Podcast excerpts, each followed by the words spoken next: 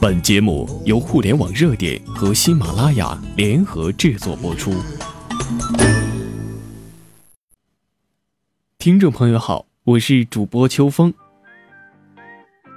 不知道今天大家还记不记得当初朋友圈里那些卖面膜的小伙伴？朋友圈的创富奇迹正在像多米诺骨牌一样倒塌。每日经济新闻记者近日接到网友小兰的爆料。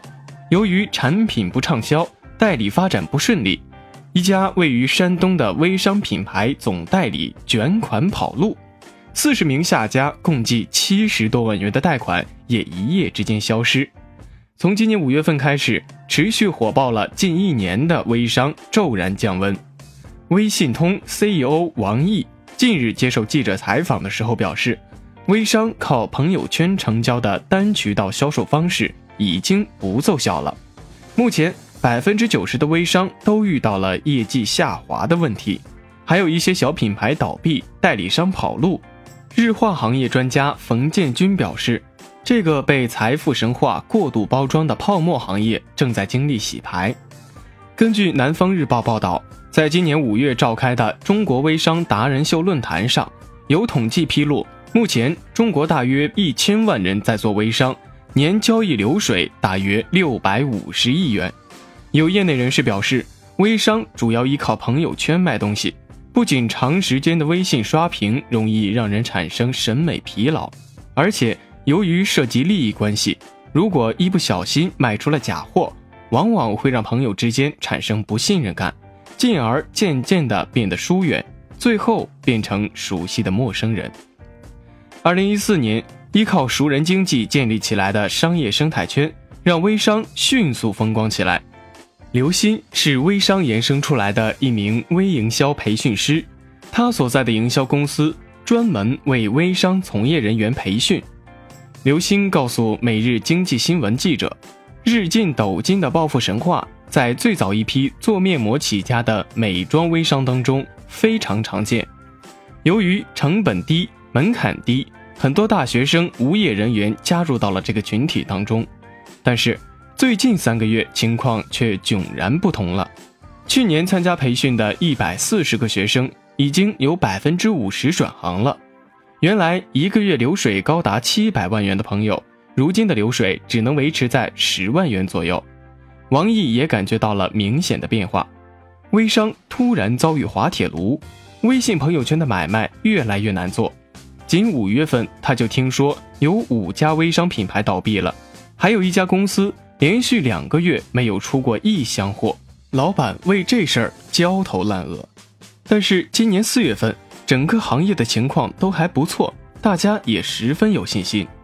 有着七年网络营销经验的自媒体人吴伟，在他的微博中写道：“微商行业业绩下滑超过百分之七十。”一个更直观的写照是。很多微商原来在高档酒店召开千人订购会，但现在纷纷换成公司总部的常规培训。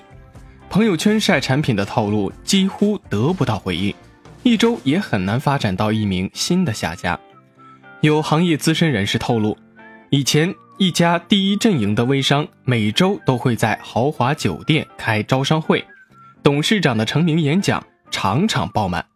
现在公司把这种会议调整到每月一次，场面也不如以前壮观了。面对行业下滑，国内最大的微商思布集团董事长吴兆国八月四号接受媒体采访时也坦言说道：“今年五月份，国内微商企业几乎都经历了销售额的断崖式下滑，思布也下降了百分之三十左右，堪称黑色五月。”下滑的原因主要为市场饱和以及当时媒体铺天盖地的负面报道，越来越多的团队流失、代理跑路、业绩下滑的消息充斥在微商耳边。八月十一号，来自广西的网友小兰接受记者采访时表示，由于产品卖不出去，招不到新代理，上家直接卷款跑路，他也陷入了找公司要货无门。找上家要钱要不到的尴尬境遇。记者在小兰所在的微商公司官网上看到，该公司取消了三十三名授权总代理的资格。王毅也收到过这样的消息。最近一段时间，行业内流传的跑路消息明显增多，有代理手中积压的货品超过二十万元。深圳触电电子商务有限公司创始人龚文祥在微博上称，接到越来越多微商代理卷款跑路，微商品牌公司转型不做。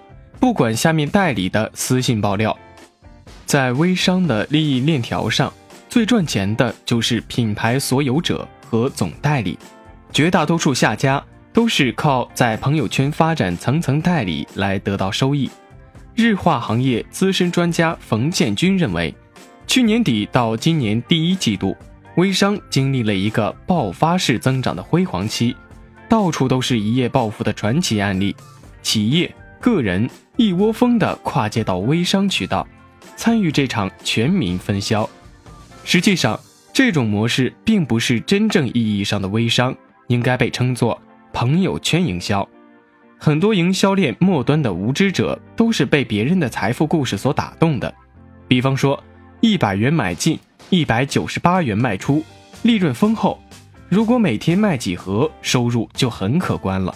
微商行业讲的是这样的故事，冯建军说：“微商主要是靠中间环节的毛利驱动身边的朋友亲戚参与，整个产业链的现象就是钱被上家赚走，货都堆积在末端。”王毅也谈到，微商里不少人的买卖基本靠朋友圈成交，经过近一年的发展，朋友圈的粉丝已经对简单的产品图文案。产生审美疲劳，这类宣传获得的点赞和评论也就减少了。在模式上，产品都积压在多层级的代理手中，根本没有销售到终端消费者手里。这种杀熟模式本身就很难走远。在易观智库分析师朱朱看来，五月以来微商业绩大面积下滑，并非是偶然。他表示，首先。传统微商普遍采取代理分销的模式，价格几乎没有竞争优势，再次购买率很低。其次，今年以来，主流媒体对一些不诚信的微商夸大宣传、发展代理、制造产品热销假象的做法进行曝光，再加上层出不穷的产品质量问题和传销质疑，使消费者对微商模式缺乏信心。正因为这样。俏十岁、丝布等第一批成名的面膜品牌，在快速积累了财富之后，开始调整策略。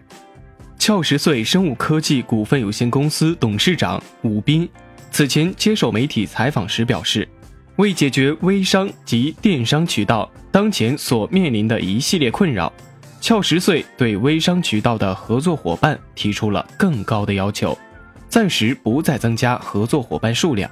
采取收缩战线的态度，丝布集团则开始在线下开实体店。公司董事长吴兆国在他的个人认证的微博上直言：“微商必须改变思路，落地零售。丝布最近会出台政策，全面扶持线下店铺。”冯建军分析说：“微商作为一种新兴的商业模式，目前还缺乏完善的法律法规和行业监管。”但未来不会消亡。经历了前期的过度泡沫和野蛮生长之后，微商将随着技术的完善和法规的健全逐步转型。本期的互联网热点到这里就结束了，我们下期再见。